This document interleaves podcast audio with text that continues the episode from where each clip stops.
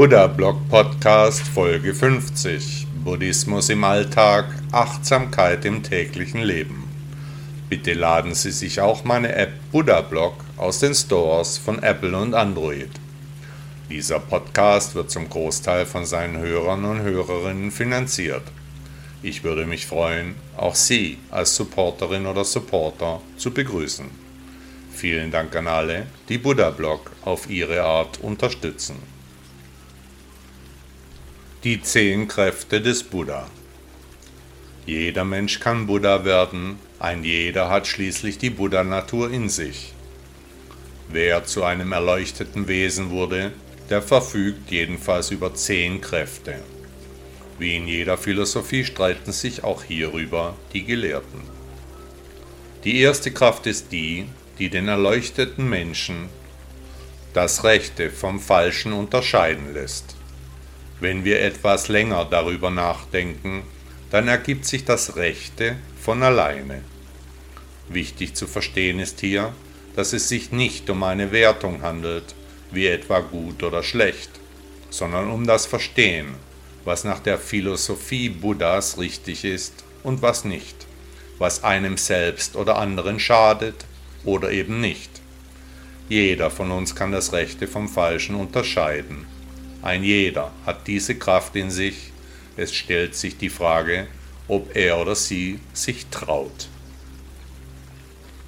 Die zweite Kraft ist die, die den erleuchteten Menschen die Folgen seines Handelns erkennen lässt.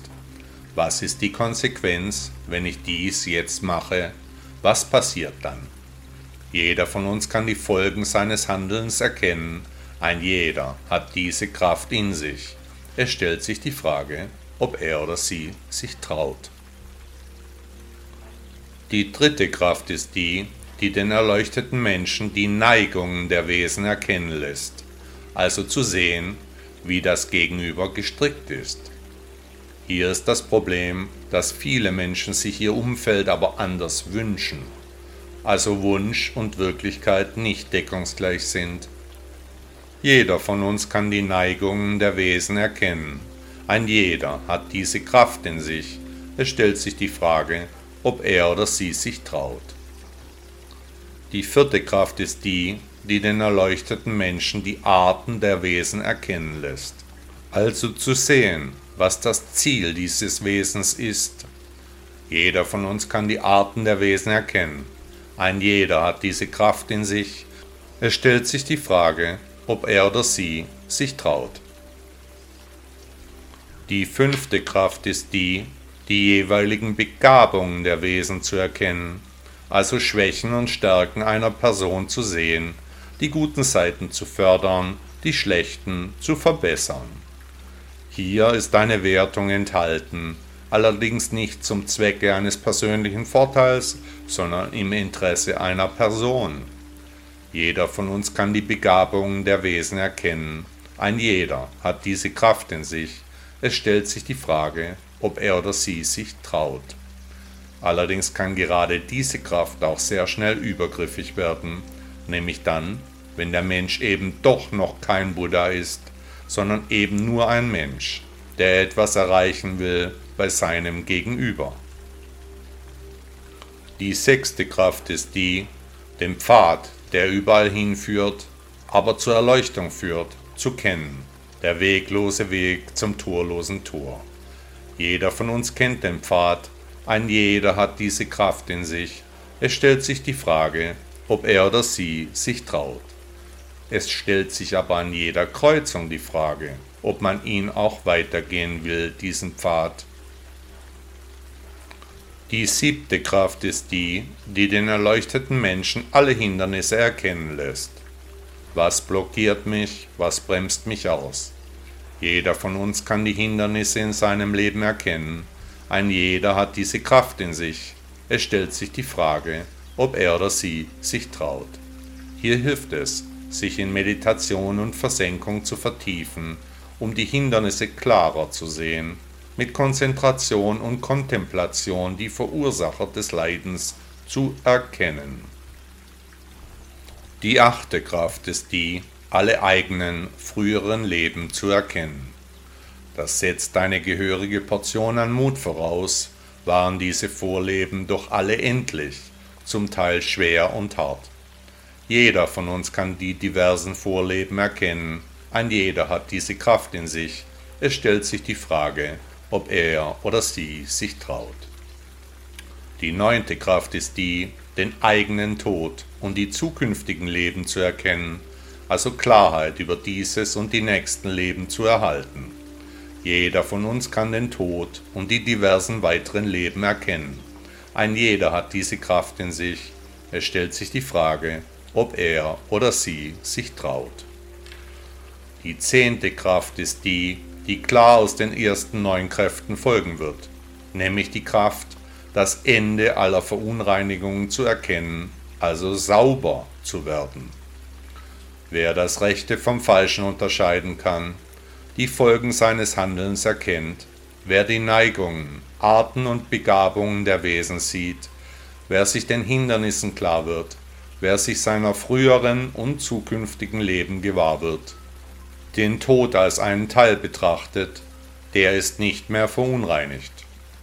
Er oder sie wird sich deshalb keine Vorhaltungen mehr machen und nichts mehr wollen oder wünschen, da er oder sie ein Buddha geworden ist. Wenn wir so darüber nachdenken, wäre es nicht sehr erstrebenswert, diese zehn Kräfte ebenfalls zu erreichen, aus dem immerwährenden Hamsterrad der Reinkarnation auszusteigen, sie wenigstens ab jetzt mit Gleichmut und Frieden zu absolvieren. Das Leben der Menschen ist doch nur deshalb leidvoll, weil wir nicht den Entschluss fassen, mit dem Leiden aufzuhören. Egal ob wir leiden oder nicht, die Welt dreht sich weiter, nimmt von unseren Befindlichkeiten keine Notiz. Nur in unserem Gedankenpalast spielen sich die Kriege ab, werden die Ängste und Nöte kultiviert, der Mangel verwaltet. Weder machen sich die Pflanzen solchen Sorgen wie wir, noch die Tiere. Der Mensch ist das einzige Lebewesen, das seine Bedenken in einem allumfassenden Ego kultiviert. Völlig sinnfrei werden die Sorgen in ständiger Dauerschleife verwaltet, weil der Mensch sich eben nicht traut, sich den zehn Kräften eines Buddhas zu widmen. Dabei gilt ganz klar, der Weg ist das Ziel. Buddha sagte einmal, Wer das dreifache wahre Wissen erlangt hat, der hat große und übernatürliche Kraft und Macht erreicht. Die vier Furchtlosigkeiten des Buddha.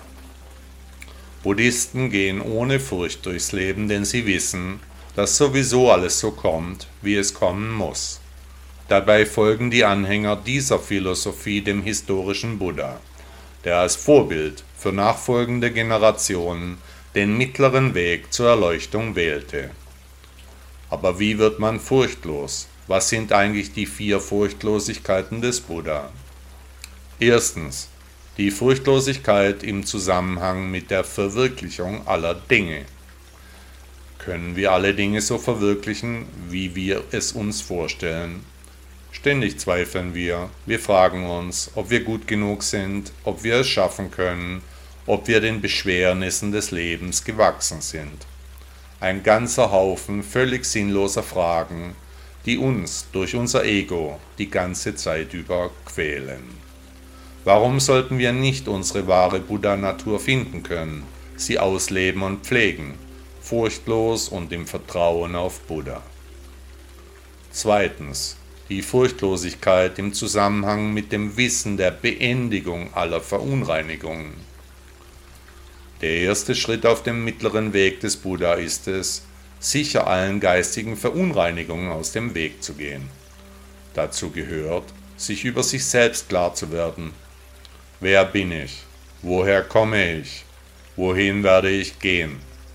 Dann, in einem zweiten Schritt, keine Schuld mehr zuzulassen, denn ich folge meinem Karma, bin daher frei von Schuld kann in der Folge die geistigen Verunreinigungen abbauen, zu einem Ende kommen lassen, furchtlos und im Vertrauen auf Buddha. Drittens. Die Furchtlosigkeit im Zusammenhang mit der Voraussicht hinsichtlich der andauernden Hindernisse.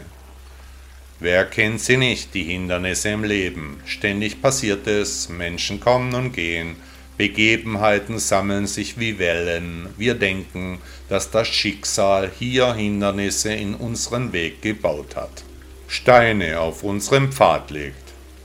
Wir wissen aber heute gar nicht, wie sich ein Ereignis in Zukunft zeigen wird. Aus schlecht kann schnell gut werden und aus gut wird dann schlecht. Außerdem sollen wir nach dem Lehrer aller Lehrer auch nicht werten. Was also gerade wie ein Hindernis erscheint, das kann ein Glücksfall werden und umgekehrt natürlich auch. Und andauernd, das gibt es auf dieser Welt nicht, alles ist endlich. Furchtlos und im Vertrauen auf Buddha. Viertens. Die Furchtlosigkeit im Zusammenhang mit der Richtigkeit des Pfades, der zur Befreiung führt. Wer auf dem mittleren Weg des Buddhas vorangekommen ist, der zweifelt vielleicht an einer Abzweigung, an einer besonderen Kreuzung im Leben. Dafür gibt es meist einen klaren Grund, das Teufelchen auf der Schulter redet dem Ego zum Munde, die Ängste kommen hoch, schnell ist wirklich alles anders, was gerade noch klar war, das ist jetzt in Frage gestellt. Wir denken dabei an den Buddha, der den Weg bereits vor uns ging, der ebenfalls Zweifel, Ängste, Sorgen und Nöte verspürte. Er war schließlich ein Mensch wie du und ich. Und dann gehen wir einfach weiter, furchtlos und im Vertrauen auf Buddha. Denn es gilt, der Weg ist das Ziel. Buddha sagte einmal, die Unzulänglichkeit kommt daher, dass die Menschen habgierig und voller Begierde sind und deswegen unheilsame Furcht und Schrecken spüren. Das Leiden der Seelen. Die Seele meldet sich stark und immer dann deutlich, wenn wir unser Leben verfehlen. Das Leiden wird stärker, die Schmerzen gemeiner, bis wir dann eines schönen Tages aufwachen, die Leiden selbst beenden. Und nur wir selbst können das Leiden abstellen dem Hokuspokus ein Ende machen. Aber wie kam es zum Leiden? Was ist passiert? Was hat uns überhaupt beginnen lassen zu leiden? Was ist schiefgelaufen? Nun, es war der Tag, an dem die Zweifel in uns aufgetaucht sind, der Moment, in dem wir gestrauchelt sind. Denn Zweifel sind völlig nutzlos, nach der Lehre Buddhas auch komplett unnötig. Tief in uns sind wir uns klar, dass nichts etwas bringt, dass alles ohne Nutzen bleibt, denn wir werden vergehen, zu Staub verfallen, jede Hoffnung ist eine Illusion. Ich verspreche Ihnen das Himmelreich, vielleicht auch nicht, aber sicherlich nicht, solange Sie im Leiden verhaftet sind, vielleicht sogar noch Gefallen daran verspüren, sich pervers im Schmerz suhlen. Fühlen Sie in sich, was schießt sofort heraus, bricht hervor aus der Ansammlung von Belanglosigkeiten, tritt mit aller Kraft aus dem Inneren hervor. Ja, die Sorgen, die Nöte und die Ängste, gibt es vielleicht doch noch Hoffnung? Die frohe Kunde Buddhas ist, dass es keine Zukunft gibt. Die Hoffnungslosigkeit wird zu endgültigen Gewissheit. Sie fühlen sich zum Buddhismus hingezogen, sonst würden sie diesen Text nicht hören, die Lebenszeit anders verbringen, dem Moment versuchen zu entfliehen, das Jetzt und das Hier verleugnen. Sie suchen nach der Spiritualität, nach Erklärungen, nach einem Grund für das Nichts im endlosen Universum. Der historische Buddha hat eine allumfassende Erklärung für alle Fragen in seiner Philosophie verpackt. Er hat uns den Weg geschenkt, den weglosen Weg hin zum torlosen Tor. Tief in der Hoffnungslosigkeit erwacht der Grundgedanke der Erleuchtung. Bemerken Sie die sofortige Veränderung der Energien, wenn Sie über das Erwachen auch nur nachdenken?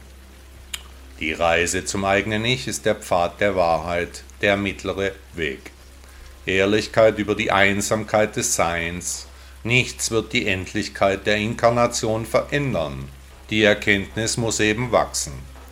Das Leiden ist selbstgewählt, kein schlimmer Leid, als sich der Mensch selbst angedeiht. Das Leiden zu unterlassen ist eine simple Entscheidung, die, einmal getroffen, auch fundamentale Konsequenzen mit sich bringt. Wie wir uns entscheiden, ist in unserem Karma verankert. Das Leiden kann sofort beendet werden.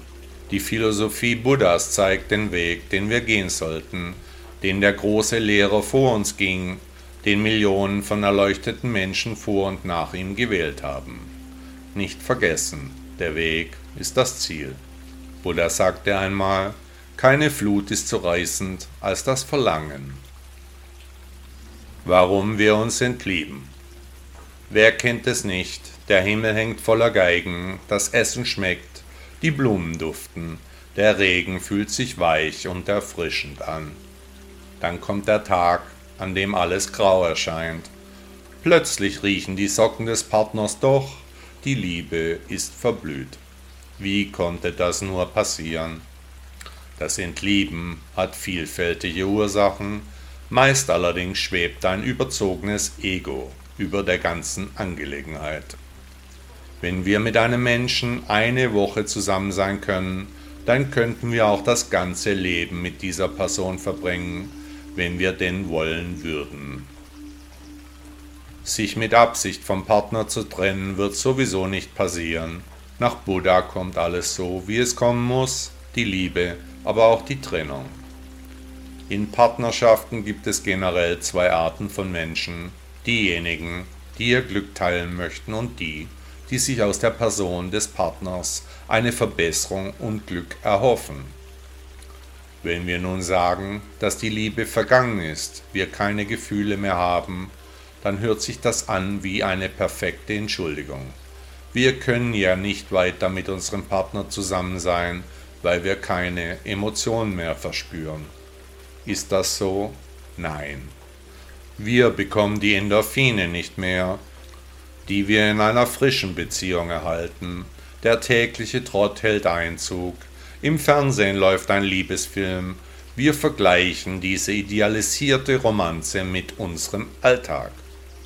Um eine gute Partnerschaft zu führen, müssen wir zuerst uns selbst mögen, das Alleine Sein genießen, in Harmonie mit dem Universum leben, endlich Frieden mit unserem Ego und dem Ich schließen.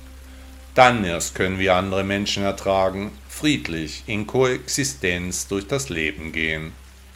Wir selbst müssen uns lieben, um dann in der Folge auch andere Menschen lieben zu können. Denn jemand zu lieben erfordert Anstrengungen und fordert von uns, dass wir über den eigenen Schatten springen. Erst wenn wir ohne Bedingungen lieben, dann erkennen wir, dass Liebe nicht bedeutet, sich immer zu fügen, sondern die Liebe kommt einfach über uns. Bedingungslose Liebe ist echte Liebe, sie will nicht, sie fordert nicht, sie ist einfach. Liebeskummer ist der Kummer, den wir fühlen, wenn die Liebe nicht erwidert wird. Wir weinen also um unsere eigenen sinnlosen Gefühle, die unerwidert bleiben. Diejenigen unter uns, die immer noch an richtig oder falsch glauben, in gut und schlecht einteilen, die werden sich mit der wahren Liebe schwer tun. Liebe kann sich nicht verbiegen, ist nicht intellektuell planbar, die Tempel der Sinne sind real und der Weg ist das Ziel. Buddha sagte einmal, Liebe zu allen Wesen ist wahre Religion. Vom Hochmut angebläht. Hochmut ist eine Haltung, die denen unterstellt werden kann, die glauben, dass sie die Wahrheit kennen würden. Diese Menschen sind weiter von ihr entfernt als die Erde vom Mond. Gerade wer meint, dass er oder sie die zehn Kräfte und die vier Furchtlosigkeiten in sich vereint, der irrt. Angebläht vom Hochmut stellt sich das Ego gegen den Menschen, der meint, die Wahrheit zu besitzen, der sich überhöht und nicht demütig zeigt. Buddhismus lässt sich nicht aus Büchern lernen, nicht üben, nicht auswendig erlernen. Er unterscheidet sich von Religionen fundamental. Die Philosophie des Lehrers aller Lehrer verlangt, die Dinge so zu nehmen, wie sie sind und nicht, wie wir sie uns vorstellen. Eben auch die Lehre des Buddhas zu akzeptieren, sich die Teile nicht herauszupicken, nur weil sie einem als schmackhaft erscheinen. Hier kann es keinen hohen Mut geben. Die Lehre des indischen Prinzen macht bescheiden, da es in der letzten Konsequenz keine Hoffnung geben kann, nur die Illusion, dass alles besser werden wird, die erscheint dem Klardenkenden als noch möglich. Folglich kann es keinen Hochmut geben, nur Demut bleibt dem Menschen als letzte Möglichkeit. In kleinen Karos spricht der Kleinkarierte über seine Erfolge, über seinen Besitz, über seine Familie, über seine Zukunft. Er oder sie bemerkt nicht einmal die Tragik der eigenen Lage.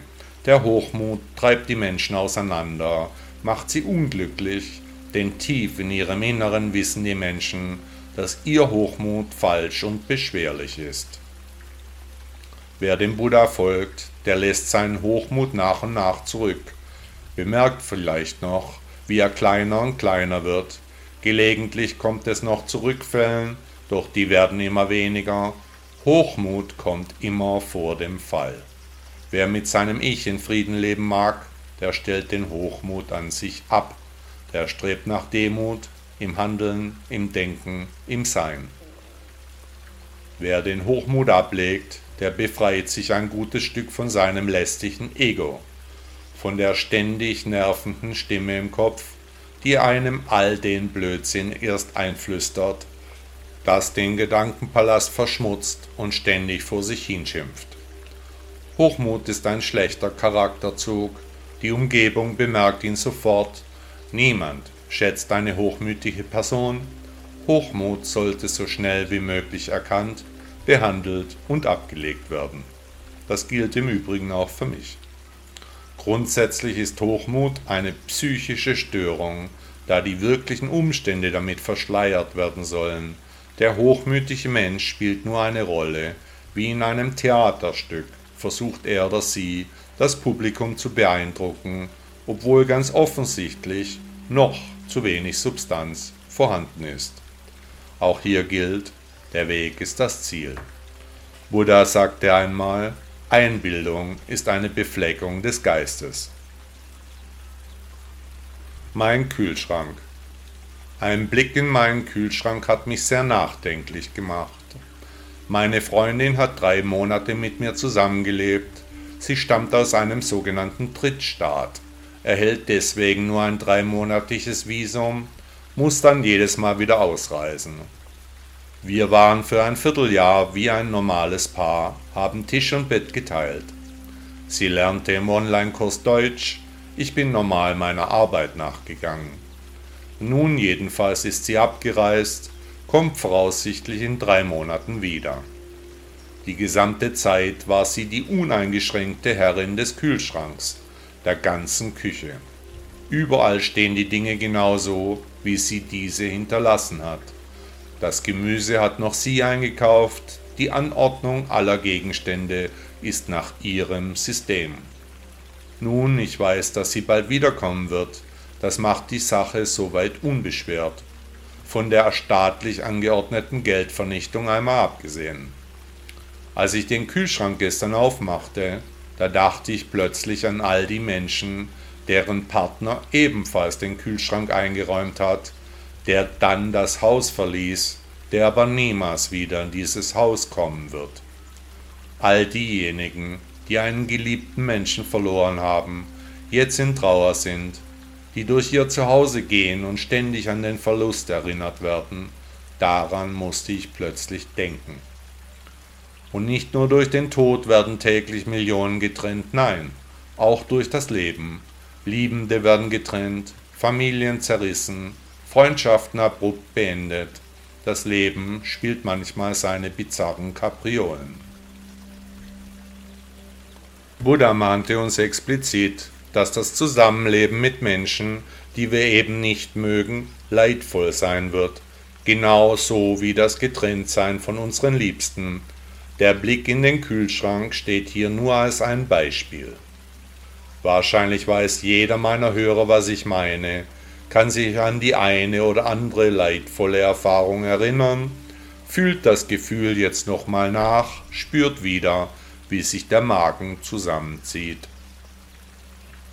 In einer Million Häusern wird morgen ein Mensch nicht mehr aufmachen, nicht mehr nach Hause kommen, der Platz am Tisch wird leer bleiben, die Person wird fehlen, eine Lücke hinterlassen. Und die Welt wird sich weiterdrehen, fast niemand wird das Fehlen dieses Menschen auffallen. Aber jeden Tag öffnet jemand den Kühlschrank, den ein anderer gefüllt hat, so wie ich, der die Speisen seiner Freundin vor sich sieht es überkam mich Melancholie. Ich dachte daran, dass eines Tages der Moment kommt, wenn ich von meiner Freundin für immer Abschied nehmen muss oder sie von mir. Buddha hatte absolut recht, das Leben bringt Leiden, aber der Weg ist das Ziel. Buddha sagte einmal, wer die innere Stille gefunden hat, der greift nach nichts und der verwirft auch nichts. Anmaßend wir Menschen maßen uns alle möglichen Dinge an. Wir denken, dass wir das Sahnehäubchen auf der Torte der Evolution wären. Allerdings ist die Anmaßung meist dem Nichtwissen geschuldet. Unsere Spezie ist brutal, voller Gier, wird schwerlich etwas lernen. Über das anmaßende Wesen muss man hinwegsehen, direkt in das Herz blicken, dort dann die Wahrheit erkennen. Dabei gilt, der Weg ist das Ziel. Buddha sagte einmal, der Weise formt sich selbst. Bin ich verflucht? Ich hatte ein sehr interessantes Gespräch mit einem lieben Freund. Wir teilen uns nun schon lange den Lebensweg, mal sehen wir uns häufiger, mal nicht so oft. Im Gespräch legte er mir seine Sorgen dar, die Dinge würden gerade nicht so gut für ihn laufen, er meinte, ob es denn möglich sei, verflucht zu sein. Jedenfalls käme ihm die Situation zurzeit so vor. Nun, ich fing an, ihm meine Ansichten zu erklären, ging dabei nur am Rande auf Buddhismus ein, da er ein Christ ist. Ich versuchte ihm die Philosophie ohne die Prägung auf die Person Buddhas darzulegen. Natürlich gibt es kein Verfluchtsein und in Deutschland auch kein Voodoo. Was alles sein kann, ist, dass negative Energie die Gedanken belastet, etwa weil alles scheint durcheinander zu sein, die Gefühle der Angst den Gedankenpalast heimsuchen. Was es aber gibt, das ist unser Karma, welches wir uns in diesem, aber auch in den letzten Leben erworben haben. Zwar kommt immer alles genau so, wie es kommen muss, allerdings haben wir dabei schon auch noch ein Wörtchen mitzureden können den Geschicken sehr wohl noch eine andere Richtung geben. Vergleichen lässt sich das mit einem Kartenspiel im Casino, bei dem wir vom Spielleiter verschiedene Karten zugeteilt bekommen, dann aber selbst entscheiden, welche Karte wir ausspielen. Welche Karten wir in die Hand bekommen, ist aber nicht nur abhängig von unserem Karma, sondern auch von dem Schicksal der Mitspieler, des Croupiers, des Casinos und der Eigentümer der Liegenschaft, des Ortes und des Erdkreises, der Familien und der Menschheit im Allgemeinen. Mein Rat an meinen Freund war, sich zu entspannen, den Geist zur Ruhe zu bringen, dem Körper die Entscheidungen der nächsten Zeit zu überantworten. Er meinte, dass das nicht einfach wäre, ich konnte da schwer widersprechen. Natürlich ist es nicht leicht, das Ego zu befrieden, Ruhe im Gedankenpalast zu schaffen, der Teil ist klar. Wir müssen uns einen heiligen Ort erschaffen, an dem wir uns zurückziehen können, an dem wir positiv gestimmt sind. Und dieser Ort muss in unserem Gedankenpalast sein, in uns, keinesfalls außerhalb. Wer mit negativen Energien kämpft, der sollte einen kleinen Behälter mit Salz aufstellen, das die negativen Energien aus dem Umfeld wie magisch aufnimmt. Die Kristalle im Salz helfen uns bei der Bewusstwerdung der Probleme, der Absorption der schlechten Gedanken. Allerdings muss das Salz achtsam täglich gewechselt werden. Alleine durch diese bewusste Handlung werden wir uns der Komplexität der Angelegenheit bewusst. Dieser Tag wird vorbeigehen, dieses Jahr ebenso, das Leben wird bald enden, alles geht vorbei. Es gibt zwar Flüche, aber diese sind auch nur Energie. Wir warten auf bessere Karten. Der Weg ist das Ziel. Buddha sagte einmal, ihr Herren, beseitigt euren Hass mir gegenüber. Wir. Wir. Wer ist bloß dieser überall erwähnte Wir? Solidarität ist nicht die tumbe Folgsamkeit, keinesfalls darf das Wir eine Waffe sein, um die Menschen in den Griff zu bekommen. Denn natürlich reden wir nicht in Wirklichkeit, sondern ein Dritter spricht oder schreibt darüber, nutzt das Wort rhetorisch.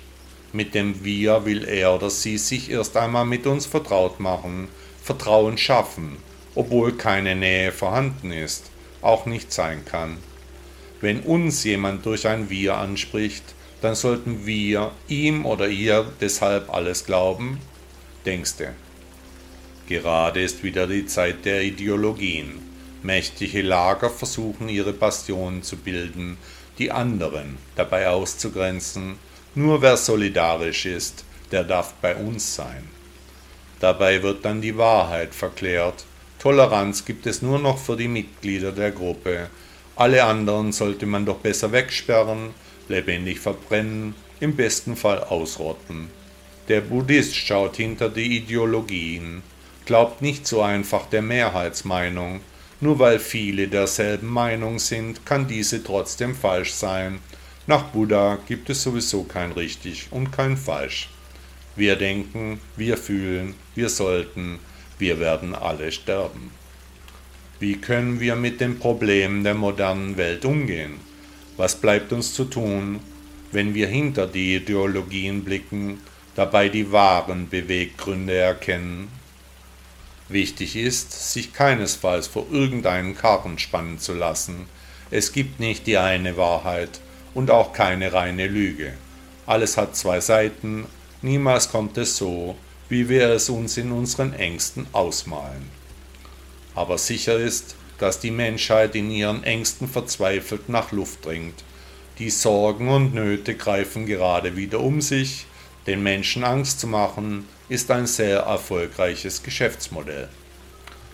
Hiervon setzt sich der Buddhismus ganz wundervoll ab, da es bei dieser Philosophie gerade um die Überwindung der Ängste und die Beendigung der Leiden geht, um das Erwachen, die Erleuchtung.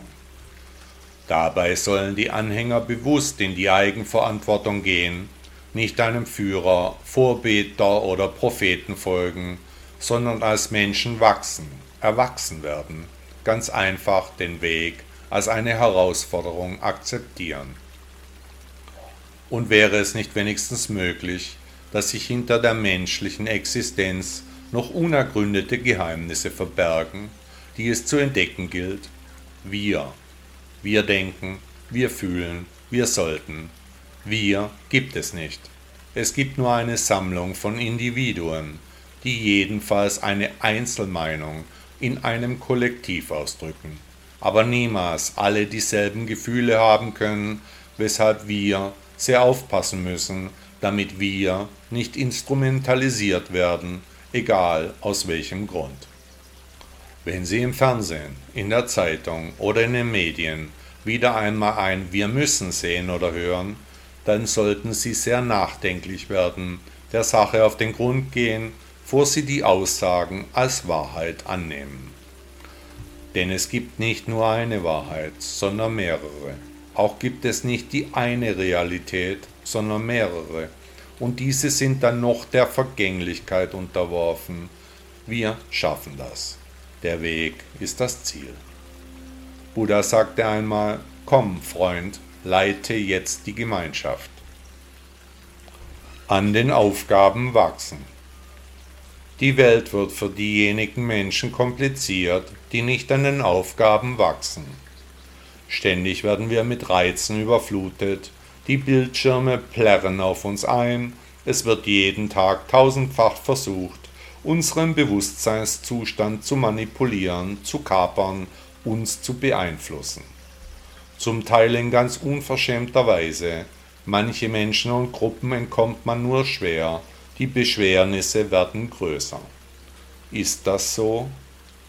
Doch wohl eher nur dann, wenn wir dies zulassen, denn wir sind der Herr des Geschehens, Wir bestimmen, wie wir reagieren. Vergleichen ließe sich das Wachsen an unseren Aufgaben mit einem kläffenden Hund in unserer unmittelbaren Nachbarschaft, auf den wir ja natürlich reagieren. Wenn wir das Haus verlassen oder betreten, immer kläfft der kleine Hund. Nun können wir uns vor ihn hinstellen und versuchen, ihn zu erziehen, auf ihn einzureden, ihn auszuschimpfen oder aber bei dieser Gelegenheit unser Herz trainieren, die unnötige und nutzlose Situation verlassen und einen höheren Bewusstseinszustand anpeilen, mit anderen Worten an der Aufgabe wachsen. Vielleicht würde sich die Situation nun völlig anders entwickeln, wir würden jedenfalls keine Aggression in unserem Herzen wachsen lassen. Der Streit mit einem Hund, wie sinnfrei kann ein Leben sein? Und welche Auswirkungen hätte der Wechsel unserer Energie dann auf den Hund, der ja auch Schwingungen spüren kann, dem Bewusstseinszustände vielleicht nicht klar sind, der aber feine Antennen von der Natur erhalten hat, mit der er sehr viel mehr bemerkt als wir Menschen. Und wenn wir das Verhältnis zu diesem kleinen, keifenden Hund auf unser Umfeld transformieren, auf die Menschen in unserer Umgebung anwenden, was wäre dann? Wir profitieren, wenn wir aufhören würden, uns zu streiten, wenn wir nicht mehr versuchen, mit Argumenten einen Disput oder Streit zu gewinnen, sondern wenn wir das Herz sprechen lassen. Nach meiner Erfahrung wird dann schnell alles bedeutungslos. Die Umstände lockern sich, die Fronten bröckeln wie Eis im Frühjahr, die Stimmung bessert sich augenblicklich, wenn ein Gesprächspartner plötzlich nicht mehr recht haben will. Wollen Sie Ihr Herz trainieren, an den Aufgaben des Lebens wachsen, nicht mehr über jedes Stöckchen springen? Wollen Sie Ihr Potenzial erreichen, nicht mehr hinter Ihren Möglichkeiten zurückbleiben? dann sollten Sie sich die Metapher vom kläffenden Hund tief in Ihren Gedankenpalast einbrennen. Immer, wenn Ihnen der Kragen zu platzen droht, dann denken Sie an den kleinen Hund. Sie führen sich vor Augen, wie Sie an der Aufgabe wachsen, wie Ihr Herz dabei immer größer wird. Harmonie mit dem Umfeld und dem Universum, der Weg ist dabei das Ziel. Buddha sagte einmal, die Nichtlehre ist gegenwärtig, nämlich als Singularität. Hat Ihnen der Podcast gefallen? Danke, dass Sie Buddha Blog hören. Ist Ihnen aufgefallen, dass hier keine Werbung läuft, dass Sie nicht mit Konsumbotschaften überhäuft werden? Möchten Sie dem Autor dieses Blogs für seine Arbeit mit einer Spende danken? Unterstützen Sie mich. Beteiligen Sie sich an den umfangreichen Kosten dieser Publikation. Ihre Unterstützung kann helfen, die wichtige Arbeit, die wir für den Buddhismus leisten, auch weiterzuführen. Bitte laden Sie sich auch meine App Buddha Blog aus den Stores von Apple und Android. Tausend Dank.